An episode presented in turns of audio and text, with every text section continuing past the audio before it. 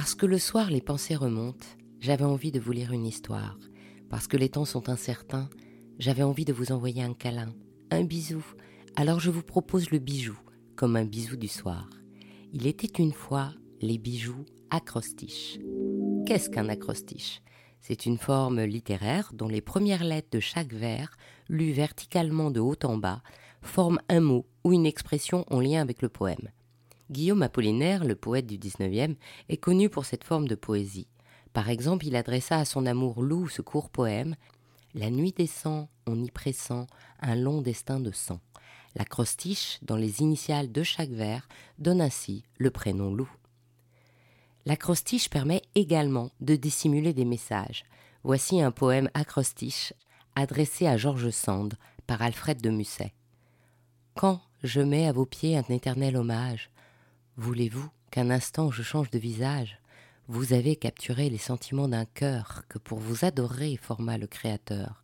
Je vous chéris, amour, et ma plume en délire couche sur le papier ce que je n'ose dire. Avec soin de mes vers, lisez les premiers mots. Vous saurez quel remède apporter à mes mots.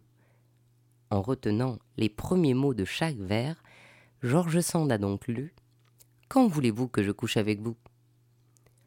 Et Georges Sand répondit ainsi C'est ainsi une faveur que votre cœur réclame, nuit à ma renommée et répugne à mon âme.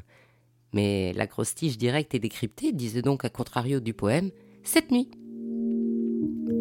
Si la vogue de l'acrostiche se situe plus particulièrement au XIXe, son utilisation en joaillerie connaît son apogée sous Napoléon.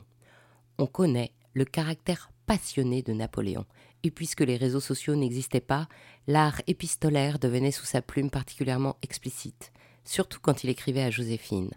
Le 10 Floréal en 4, c'est-à-dire le 29 avril 1796, Mon bonheur est que tu sois heureuse, ma joie que tu sois gaie, mon plaisir que tu en aies. Jamais femme ne fut aimée avec plus de dévouement, de feu et de tendresse. Le 8 Messidor en 4, donc le 26 juin, il trace de son écriture passionnée ces mots brûlants. Adieu, ma bien-aimée, un baiser sur la bouche, un autre sur ton cœur et un autre sur ton petit. Cet amour ardent, Napoléon l'exprimait également en offrant à Joséphine, puis plus tard à Marie-Louise, des bijoux acrostiches un bijou acrostiche se lit en prenant l'initiale de chaque pierre composant le bijou pour décrypter le message. Les mots les plus couramment utilisés étaient regard ou adore, et en anglais, puisque le romantisme s'exprimait aussi de façon cachée chez nos voisins britanniques, le mot dearest, c'est-à-dire le plus chéri, ou love était très utilisé. Aussi, si vous voulez dire à votre chéri que vous l'adorez, vous pouvez lui faire composer un bracelet, un pendentif, une broche ou une bague, comprenant dans l'ordre A, améthyste, D, diamant, O, opale, R, rubis, E, émeraude. L'intérêt de l'acrostiche joaillier est que c'est un secret que vous seul ou la personne à qui vous l'offrez peut comprendre. Par exemple, Joséphine de Beauharnais fit réaliser deux bracelets acrostiches qui éplaient le prénom de ses enfants.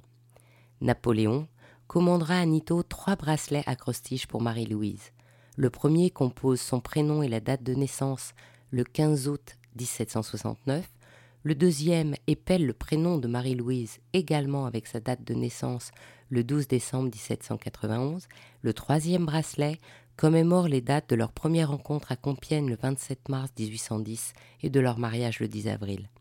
Pour Napoléon, ce cadeau à Marie-Louise représentait ainsi en pierre précieuse les noms et dates de l'accomplissement de son destin.